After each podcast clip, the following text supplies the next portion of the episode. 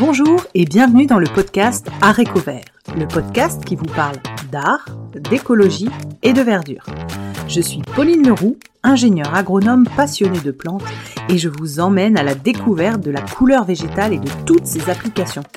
Que ce soit dans le textile, l'ameublement, l'artisanat, la décoration et dans d'autres domaines, chaque jeudi et samedi à 7h30, je vous propose des épisodes riches avec des invités passionnants pour approfondir le sujet de la couleur végétale sur toute la chaîne de valeur. Mon but Fédérer et démocratiser la couleur végétale dans nos vies. Alors, c'est parti Bonne écoute Je suis ravie d'accueillir aujourd'hui Stéphanie Trollez pour le podcast Aréco Vert. Bonjour Stéphanie. Bonjour Pauline. Alors Stéphanie, je vais te demander de, bah, de te présenter et de me raconter un petit peu ton parcours pour m'expliquer comment tu es venue à la teinture végétale. Alors, euh, du coup, moi, je suis épéniste et marqueteuse de paille. Voilà, donc moi, je suis, euh, c'est une reconversion. Je suis issue du monde de l'architecture et je suis issue d'une d'une famille euh, de compagnons. Voilà, mon grand-père était compagnon charpentier et mon papa était aussi dans le compagnonnage. Donc, du coup, j'ai eu une grosse envie, une très forte envie de revenir à l'essentiel et au monde du bois. D'où ma reconversion dans le monde de, de l'ébénisterie. Et j'ai commencé par faire de la marqueterie euh, traditionnelle, euh, voilà, technique pool, euh, élément par élément, ce genre de choses. Et j'avais découvert au gré de mes recherches la marqueterie de paille. Voilà, et donc c'est grâce à Lison de Cône, à ces voilà ces, ces publications que j'ai découvert sa spécificité et cette matière m'a tout de suite parlé. La brillance de la paille m'a complètement subjuguée et je me suis dit qu'il fallait que je fasse quelque chose avec ces deux savoir-faire. Et donc, euh, c'est là qu'est né Atelier Lasto. D'accord. Est-ce que tu peux, pour les gens qui s'y connaissent pas, dont moi, euh, déjà m'expliquer donc le compagnonnage Est-ce que tu peux redire ce que c'est euh, pour bah, les plus jeunes et puis donner un peu de, bah, de contexte? C'est quoi le compagnonnage? C'est quoi les corps de métier? Comment ça se passe? Alors le compagnonnage, c'est vraiment c'est euh, c'est assez vaste. Ça peut aller euh, de la plomberie ou euh, au métier du bois, du métal. C'est vraiment en fait c'est c'est des jeunes qui rentrent en apprentissage et qui vont faire après, qui donc qui sont formés. c'est de l'apprentissage et qui vont faire un tour de France. Voilà, donc ils passent d'une comment dire, ils passent d'une d'un atelier à l'autre pour accumuler de l'expérience et des savoir-faire jusqu'à après travailler à leur compte ou chez des compagnons. Donc voilà, donc c'est un réseau et c'est vraiment une formation qui est, qui est unique euh, en France. Ok, d'accord. Et alors, du coup, tu as aussi parlé de Lison de Cône. Qui est Lison de Cône pour, euh, bah, pour moi non plus, je la connais pas malheureusement. Du coup, c'est qui est Lison de Cône? Alors Lison de Cône, c'est la petite fille d'André Roult, euh, voilà, qui est un décorateur euh, des années 20, euh, 30 et qui faisait pour le coup plein de paille avec Jean-Michel Franck. Donc c'est vraiment les années Art déco et donc c'est grâce à elle, elle est revenue, voilà, à ce savoir-faire là, l'a redéveloppé et tout au début en fait, elle faisait beaucoup de restauration parce qu'en fait personne ne savait restaurer les meubles Art déco de cette période. Donc ses premières commandes venaient de la restauration. Et puis maintenant, elle travaille pour euh, le monde du, luxe ou l'extra luxe et elle fait beaucoup de, panneaux euh, décoratifs pour les grandes enseignes euh, du luxe. Ok, d'accord. Bon bah donc ça y est, maintenant je, suis, j'ai tout bien compris. donc du coup, tu t'es formé sur la marqueterie de paille auprès de comment t'as fait en fait là à ce moment-là? J'ai commencé par des stages parce qu'en fait la marqueterie de paille est pas enseignée dans les écoles où il y a qu'une école dans le sud de la France euh, qui, euh, qui l'enseigne dans son cursus de CAP de marqueterie traditionnelle et donc en fait on ne peut apprendre euh, la paille que au travers de stages. Donc j'ai commencé par un, stage, deux stages, trois stages et puis dès le premier ça a confirmé mon envie de voilà de, de continuer dans ce domaine. Et maintenant à mon tour je retransmets ce savoir-faire là au travers de stages voilà pour perdurer ce savoir-faire. Ah top. Et du coup, ça t'a pris combien de temps à peu près pour te pour te former euh, euh, à ce métier qui est assez euh, bah, du coup particulier, j'ai l'impression? Alors euh, c'est plutôt, euh, moi j'avais commencé, j'ai à peu près deux trois ans d'expérience, mais j'avais commencé un peu avant et c'est une accumulation en fait de, euh, de savoir-faire. Et moi de la mmh. façon maintenant où je travaille ma paille, je mélange un peu plusieurs plusieurs techniques et voilà, je, je pars du voilà du savoir-faire de la marqueterie traditionnelle vers la paille et puis après on multiplie les expériences. D'accord, ok. Et alors, est-ce que tu peux nous expliquer un petit peu, euh, avant qu'on passe à la couleur végétale, la marqueterie de paille, c'est de la paille de l'origine de seigle, si j'ai bien compris? C'est ça. Alors, ça peut être de la paille de seigle, mais aussi traditionnellement, ça peut être du blé. Mais le blé, c'est une céréale euh, plus cassante que le seigle, et donc c'est pour ça que maintenant, en ce moment, on travaille, euh, c'est le seigle qu'on cultive et qu'on travaille. D'accord. Et tu trouves du seigle en assez grande quantité, pas loin de chez toi, pour pour, euh, pour le faire alors moi, je j'ai un peu cette particularité là. Quand j'ai commencé, euh, quand je me suis lancée dans cet artisanat d'art, j'avais vraiment une grosse envie de euh, de pouvoir réaliser les mots objets et les mobiliers que je voulais. Donc d'où la formation en ébénisterie, mais mhm. aussi de cultiver ma ma matière première qui est le seigle. Et donc je cultive euh, mon seigle dans le Poitou parce que j'ai de la famille qui est originaire voilà du, du Poitou. Et donc j'ai un agriculteur qui me réserve un petit bout de son champ pour me semer la céréale et après moi, généralement, fin mai, je vais récolter ça à la main, à la faux, à l'ancienne. On coupe, on met en fagot, on suspend. Il faut que ça sèche quelques mois. Et une fois que la paille est bien sèche, on peut passer après à, redécouper chaque brin mhm. pour euh, pour après passer ça en teinture végétale et après euh, à la confection euh, d'objets. D'accord, ok. Et alors donc comment t'en es arrivé à te dire donc t'as ta paille, tu, tu cultives ta matière première, euh, tu t'es dit tout de suite il faut que je mette de la couleur à cette paille ou tu travaillais au début de la paille brute on va dire? Ah non, j'ai la couleur? J'ai, tout de suite. en fait, il y a un producteur de, euh, de seigle qui, euh, qui fournit tous les marketeurs et marketeuses de paille en France, voilà, qui est en Bourgogne. Et donc là, mes premières expériences, euh, je lui ai acheté de la paille. donc c'était de la paille aussi bien neutre, on va dire, et de la paille colorée. Mais j'avais cette envie d'avoir une démarche le plus éco-responsable possible, et donc et de fabriquer ma matière première, et donc de partir dans la teinture végétale. voilà, et d'explorer ce monde de là en même temps et en me disant que euh, bah en fait ça serait euh, plus naturel et que ça irait très très bien avec l'univers que je voulais développer. D'accord, ok. Donc, t'as ta paille, t'as ta matière première. Est-ce que donc tu as un atelier teinture du coup pour transformer ta paille brute en paille colorée? Alors un petit peu, c'est ça. J'ai un, j'ai un bout de mon atelier où je fais ça dans le Poitou, où quand une fois que j'ai recoupé euh, toute ma paille en brun, euh, je mets ça en teinture, et puis après généralement j'en rapporte, je rapporte de la paille euh, brute entre guillemets, hein, des brins bruts, que après au fil de la, de dans l'année, je fais mes propres teintures en fonction de ce qui me manque, ou je continue les expérimentations tout au long de l'année. D'accord. Pour avoir de nouvelles teintures, de nouvelles couleurs et à rajouter à cette gamme. Et alors du coup, tu sèches ta paille de seigle, tu la teins, donc elle est re-humide, on va dire entre guillemets, et tu dois la repasser par une étape de séchage. C'est ça, tout à fait. En fait, euh, la paille, une fois qu'elle est coupée en brun, donc elle est brute, on fait un mordançage comme pour les tissus, en fait comme la teinture pour les tissus. On refait sécher ça, on remet dans des bains de teinture et on refait sécher sa paille avant de pouvoir l'utiliser euh, dans la marqueterie. D'accord, ok. Et alors, est-ce que tu as été formé sur la couleur végétale du coup?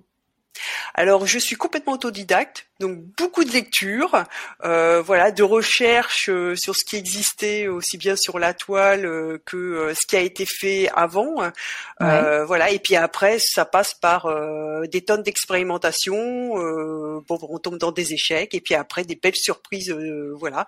Et ce qui permet de, trouver ses propres couleurs, parce que la difficulté en fait dans, de cette matière, c'est que il y a beaucoup de publications sur la teinture végétale appliquée au tissu. Euh, mais peu sur euh, la vannerie ou euh, en, tout cas pour la paille, euh, je n'ai rien trouvé jusqu'à présent. Bah, en tout cas, pour te pour te dire vraiment Stéphanie, c'est exactement pour ça que j'ai voulu t'avoir au bout au bout du micro parce qu'en fait je me suis dit mais c'est dingue, j'ai jamais rien lu là-dessus. Bon, ça fait pas non plus longtemps, mais j'ai jamais rien lu là-dessus. Ça, ça c'est pour ça que ça m'a carrément intéressé tout de suite. Et du coup, on va tout de suite poser cette question sur les livres, vu que c'est ça qui t'a aidé à, à, à arriver sur euh, sur la couleur euh, végétale. Du coup, est-ce que tu as des livres qui t'ont bah voilà accompagné et si tu pouvais en citer deux trois pour inspirer d'autres personnes? Alors oui, alors moi, le premier, le premier livre que j'ai acheté, c'était le guide de la teinture naturelle plante à fleurs de Barry Manquet. Et c'est un livre qui m'a beaucoup inspiré et qui m'a beaucoup parlé parce qu'en fait, bien sûr, elle, traitait euh, de la teinture végétale euh, liée au tissu, mais également aux fibres naturelles. Et donc, forcément, ça se rapprochait du seigle.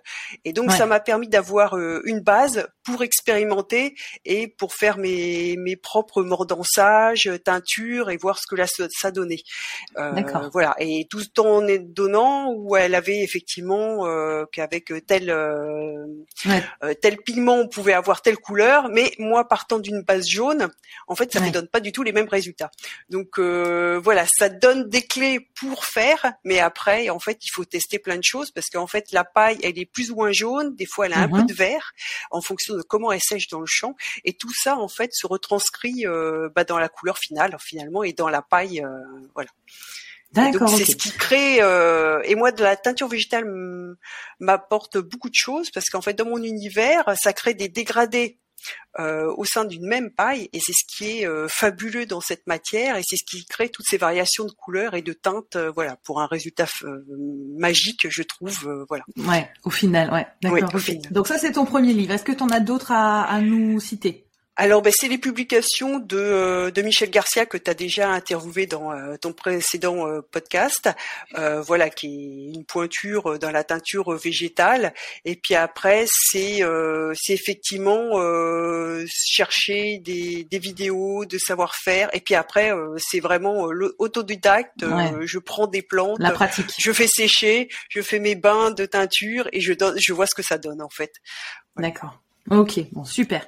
Et donc du coup, on a la paille, on a la paille de seigle, on a la couleur végétale, et du coup, je pense que ce serait bien maintenant de parler de l'atelier Lasto. Donc pourquoi ça s'appelle comme ça, quand est-ce que tu l'as créé, qu'est-ce qu'on y retrouve. Raconte-nous un petit peu euh, ce qu'est l'atelier Lasto du coup. Alors, atelier Lasto, en fait, euh, le nom Lasto vient de, en fait, Lasto veut dire paille en basque. Et donc mon grand-père était originaire euh, du Pays Basque, donc voilà. Et en même temps, dans Lasto, il y a les, les premières lettres de mon nom de jeune fille, de mon nom maintenant, et mis tout ça ensemble, voilà, ça, ça crée vraiment le l'atelier Lasto. Voilà c'est euh, ça mélangeait en fait les influences et le fait de faire euh, de cultiver ma paille dans le Poitou, j'ai réuni on va dire toutes les branches euh, de la famille. Top. Top ça de ma propre entreprise. Non, mais c'est bien parce que des fois les noms n'ont pas de signification particulière. Là, c'est riche de sens, donc c'est top. Et du coup, ça a été créé quand? C'est basé où? Raconte-nous un petit peu. Alors, euh, moi, j'ai commencé mon entreprise euh, en 2020. Enfin, j'ai à la suite de mon quand j'ai fini ma reconversion en ébénisterie. Euh, je m'étais déjà lancée en formation bien avant. J'avais plein de choses, mais après j'ai ouvert ma mon entreprise à ce moment-là. Euh, voilà, et donc moi je suis basée en Île-de-France, à Montreuil, et puis avec un pied à terre après dans le Poitou, à côté du Sac-les-Châteaux. Voilà, précisément, où je fais pousser euh, ma paille.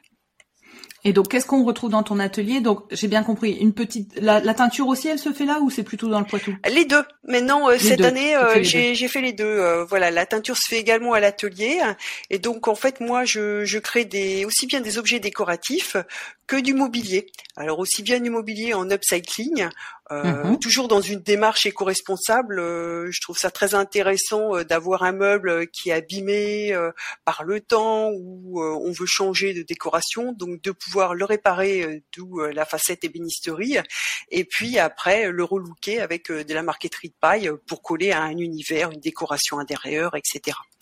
Et donc euh, ça va de, de, panneaux décoratifs, de mobilier ou aussi du petit objet, euh, boîte, plateau, etc. en, paille. Et alors j'avais une question parce que ça me semble, enfin une question un peu, tu vas peut-être la trouver bête, mais du coup euh, une paille de seigle, la paille moi me semble pas être un, un, un matériau hyper euh, solide. Donc du coup quand tu fais un meuble, comment euh, comment ça se passe pour passer d'une, enfin comment tu fais pour que ça tienne quoi? oui, alors déjà la, paille, en fait, quand on a nos brins de paille, il faut l'ouvrir en deux et l'aplatir avec un plioir. Voilà, donc on, utilise un plioir en, os, euh, on aplatit toutes nos, pailles et on a après des rubans de paille euh, et qui sont comme en fait du bolduc quand on fait nos papiers, paquets cadeaux. Et donc ces brins de paille là, après on les en colle à la colle blanche, voilà, sur un meuble, paille par paille, euh, et puis mis bout à bout. Et en fait la paille, en fait quand une fois qu'on l'a qu'on l'a aplatie, elle a une vraiment une certaine résistance et, et le fait de la nettoyer de la de l'aplatir, euh, on remet, on la lustre de nouveau et ce qui fait ressortir encore plus son brillant. Voilà. Et la paille finalement est pas un matériau. Euh, une fois que c'est encollé, c'est résistant, ça colle à un support et c'est aussi euh, résistant qu'une marqueterie traditionnelle. D'accord, donc tu as un support et tu viens mettre de la paille. Tout à fait. En fait, c'est le travail, c'est le travail de l'ébéniste. C'est-à-dire que comme euh, comme une marqueterie traditionnelle, euh, en tant qu'ébéniste, moi je viens mettre une peau sur un meuble. Alors euh, voilà, traditionnellement l'ébéniste, il mettait aussi bien du métal, du bois, que de l'ivoire, ce genre de choses. Là, en plus, c'est de la paille et après on peut mixer les matériaux et voilà. D'accord, ok, bah tu vois, je, je, je savais pas du tout. Euh, donc du coup, tu as dit de la déco, du mobilier, ok, le matériel, donc tu as dit essentiellement de la paille que tu teins naturellement, de la colle pour euh, adhérer sur ton tout à fait. sur ton meuble, la paille, tout ça, tu nous as raconté les les euh, l'origine de la produire, etc. Quel, c'est top, tu as toute la chaîne. Est-ce que tu as des partenaires, bah, notamment pour les colorants que tu utilises Est-ce que tu peux nous parler un peu de tes partenaires qui t'accompagnent? Alors moi, en complément de, des plantes locales que j'utilise pour faire mes, mes pains de teinture, j'utilise certains pigments, euh, en particulier pour la garance et le campèche, qui viennent de Greenings, qui ont euh, bah, la particularité de vendre des pigments euh, naturels et qui correspondent exactement à ce que je veux faire, c'est-à-dire avoir une démarche éco-responsable. Et pareil, voilà, ça rentrait. quand je les ai trouvés, c'est pareil, ils avaient une démarche qui me correspondait, et donc je leur achète régulièrement des pigments qui me servent de base pour faire mes teintures. Après c'est euh, l'agriculteur euh, voilà qui me sème, euh, qui a la gentillesse voilà de me semer mon seigle voilà dans son champ. Tu disais que tu utilisais des plantes locales donc autour de chez toi et tu, tu, tu utilises quoi comme type de plantes locales? Alors ça va des feuilles de noyer, euh, des orties. Euh, j'ai utilisé des fougères qui font un jaune euh, magnifique, un peu fluo. Et j'ai découvert ça cet été. C'est c'est vraiment bluffant. C'était vraiment un test que j'ai fait. Qu'est-ce que j'ai essayé d'autre? Bien sûr, tout ce qui tourne autour du noyer, aussi bien le brou de noix également. Après ça va faire du thé, du café. Il y a les pots d'orange, les pots d'oignon. Enfin, j'essaye toute l'année. Je récolte finalement des les, euh, brides des déchets qu'on mm. a euh, également. Et plutôt que de mettre ça au composteur et eh ben j'en garde une partie euh, pour faire mes teintures à la belle saison. c'est top. C'est vraiment tout tout est tout est pensé le moins impactant possible. Moi c'est important pour moi qu'on parle de bah voilà comment on transmet tous nos savoir-faire surtout que le tien est assez particulier j'avoue. Comment tu assures cette transmission alors, raconte-nous. Bah moi, je donc je redonne euh, des, des cours de marqueterie, donc pour faire découvrir. Ah, ça permet de faire découvrir la marqueterie de paille. Euh, voilà, donc j'anime deux ateliers euh, où où les gens comme ça, mes apprentis peuvent découvrir cette technique et ce savoir-faire là. Donc il y a des cours pour débutants et il y a aussi des cours un peu pour des euh, pour du perfectionnement euh, où on fait euh, plus des incrustations de motifs, voilà, pour que ça soit un peu plus complet. Et en fait, en une journée déjà, on peut se faire plaisir, repartir avec avec un objet et avoir une, la satisfaction d'avoir élaboré toutes les étapes du processus pour avoir quand même ramené chez soi quelque chose, mm. voilà, de soi. Voilà, une de soi. Et donc, quand ils arrivent à l'atelier, en fait, bon ben j'explique la teinture végétale, ma démarche, et puis après, ils ont libre choix de choisir leur couleur par rapport à toutes celles que je propose et, euh, et d'élaborer comme ça leur motif. Voilà, et on passe une agréable euh, journée ensemble. Ouais, tu m'étonnes. Et du coup, incrustation de motifs, est-ce que tu peux expliquer aussi parce que je, oui, j'arrive pas à concevoir ou à l'imaginer. Parce qu'en fait, il y a des, il y a des motifs euh, géométriques, euh, beaucoup de motifs géométriques dans la paille. Essentiellement pendant la période art décoratif, en fait, c'était des motifs géométriques qu'on qu'on mettait sur en panneaux muraux ou sur les mobiliers, principalement motifs éventail et soleil. Et euh, l'incrustation vient euh, de motifs qu'on va incruster dans un autre. Voilà, donc en fait, il y a tout un système de découpe pour pouvoir enlever une, de la paille et pour en remettre une autre d'une autre couleur pour créer une forme. D'accord, ok, pour créer un motif. Ok, super. Et euh, donc tu fais des ateliers chez toi. Tu m'as précisé, enfin je l'ai vu sur ton site, euh, que tu étais euh, sur Weekendoo. Est-ce que tu peux expliquer un petit peu ce qu'est Weekendoo pour les gens qui savent pas, encore une fois, pour que. Ah, Weekendoo, c'est c'est une plateforme animée par des jeunes qui adorent l'artisanat, vraiment, qui nous accompagnent au quotidien et pour ces ateliers et donc qui propose euh, aux artisans d'animer des ateliers euh, de tout artisanat. Et donc les gens en fait quand ils euh, se connectent ils vont sur Weekendoo ils peuvent trouver aussi bien de la poterie de la marqueterie de la marqueterie de paille du travail du bois mais c'est tout univers. Voilà. Et donc nous ça nous permet bah, de gagner d'avoir une plus grande de toucher un public plus large possible. Mhm. Et, euh, et en même temps, euh, je trouve que c'est vraiment très agréable de passer par eux. Voilà, et ils nous aident au niveau administratif. On va dire que nous, en tant qu'artisans, on a un peu moins de temps pour l'administratif. Et puis, euh, ça, voilà, c'est un échange très agréable. Ok, super. Alors du coup, maintenant, on passe à la partie inspiration. Donc, quelles sont les personnes inspirantes pour toi? Tu en as déjà cité plusieurs. Est-ce que euh, en plus de Lison de Cône, euh, Michel Garcia, tu as d'autres personnes qui t'ont inspiré dans ton bah, dans ton artisanat? Oui, vas-y. Alors, autour de de la marqueterie de paille, euh, pour moi, c'est vraiment euh, qui est une jeune artisane et qui est qui est maître d'art et qui est vraiment pour moi voilà une grosse source d'inspiration. Elle travaille la paille différemment de mon univers où moi je, je travaille beaucoup des voilà des motifs en en incrustation, principalement d'oiseaux, de choses comme ça, parce que je travaille beaucoup sur euh, essayer de travailler sur la légèreté des motifs. Euh, Elle a mhm. un travail euh, qui est sublime pour moi, euh, très haut de gamme, et c'est vraiment voilà, c'est quelque chose qui me tire vers le haut quand je vois ce, ce, ces résultats. C'est vrai que ça pousse encore plus loin d'aller, de s'améliorer toujours, d'être dans l'expérimentation et, et de trouver de nouvelles choses en fait, de nouvelles façons de travailler. Super, top. Est-ce que tu pourrais choisir parmi euh, les colorants que tu proposes, lequel tu préfères, le, rendu, la couleur que tu préfères? Alors, je dirais le vert.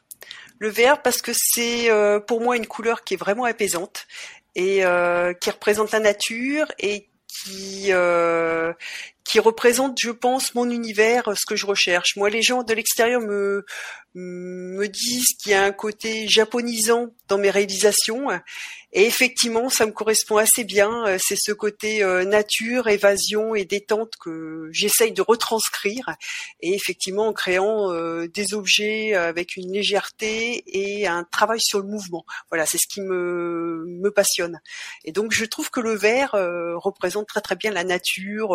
donc, la teinture végétale, ça va avec l'éco-responsable, tout ça, c'est voilà.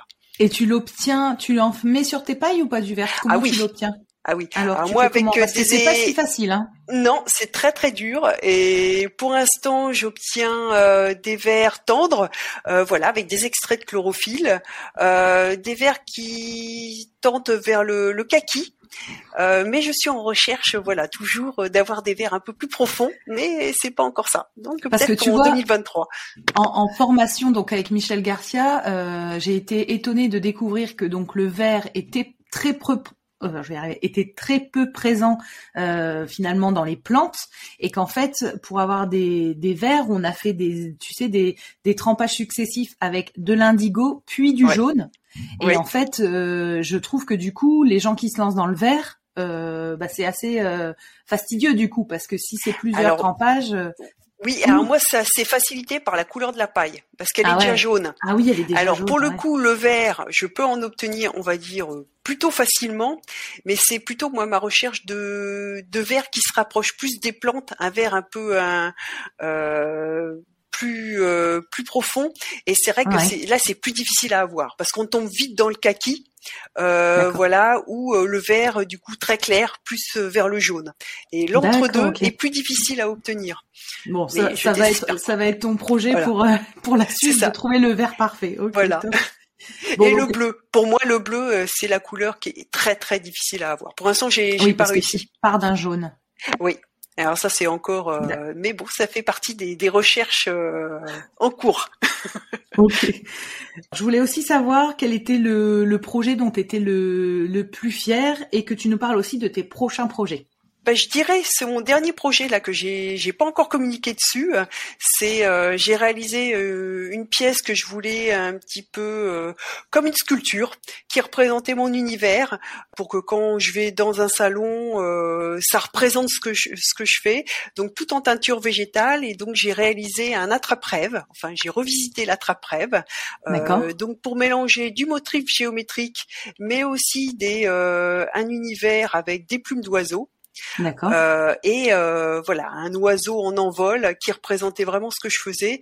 Et donc avec euh, pas mal d'expérimentation pour obtenir les plumes que je voulais. Pas facile, j'ai fait pas mal d'essais, pareil, et, et trouver les bonnes couleurs en adéquation les unes avec les autres. Et tout ça recto verso pour que ça bouge et qu'on puisse le voir de toutes les, les facettes. Et ce qui est très intéressant avec la paille, c'est quand justement quand on bouge les motifs et en fonction de l'éclairage que l'on a, en fait, on a des, euh, des impressions différentes et la, voilà, la brillance de la paille fait qu'on a des résultats très très surprenants les, voilà, en fonction des, des facettes que l'on observe. Et je trouvais que le, le côté mobile, voilà, était, euh, était voilà, en adéquation avec ce genre de choses. Pour toi, quels sont les événements à pas manquer euh, euh autour de la bah, de la couleur végétale ou euh, de ton domaine de la marqueterie? Alors moi je dirais un vraiment pour l'artisanat même d'art euh, en général, il y a euh, les journées européennes des métiers d'art, les GEMA, qui sont vraiment euh, dédiées à ce genre de, de métiers et qui mettent en valeur tous ces métiers d'art. Et bon moi j'ouvre mon atelier à ce moment-là et voilà en tant qu'artisan ça permet de faire des démonstrations, de montrer aux gens voilà ce qu'est notre métier et de leur montrer un petit peu notre univers et de leur faire partager et de découvrir, faire découvrir d'autres façon de, de, travailler euh, les matériaux. Et je trouve que mmh. c'est vraiment, euh, voilà, ces journées européennes, je trouve que c'est c'est très riche, euh, voilà, au niveau tout ce qu'on peut faire dans nos ateliers. il y a une multitude de choses et d'artisanat en France. On a une richesse fabuleuse. Ok, bah écoute, est-ce que tu aurais un mot de la fin, Stéphanie, pour les personnes qui aimeraient se lancer soit dans l'expérimentation de la couleur végétale ou dans la marqueterie? Est-ce que tu aurais quelque chose à dire aux, aux personnes qui aimeraient se lancer? Alors moi je trouve que si on a un coup de cœur pour une matière, euh, faut se lancer, faut se donner la possibilité d'échouer également, mais de continuer. Et je trouve que si on a la passion, en fait, on arrive, euh, voilà, à, créer des choses fabuleuses. J'étais ravie d'avoir Stéphanie Trollez pour l'épisode de ce podcast et de découvrir ce qu'était la marqueterie de paille. Je vous invite à me rejoindre sur ma page Instagram Arécovert, A-R-T-E-C-O-V-E-R-T, pour y découvrir le nom des prochains invités. Je me permets de vous rappeler que la seule manière de soutenir ce podcast est de le noter et le commenter sur la plateforme d'écoute de votre choix. C'est ainsi qu'on arrivera à faire porter la voix de ces passionnés de la couleur végétale. Merci à tous!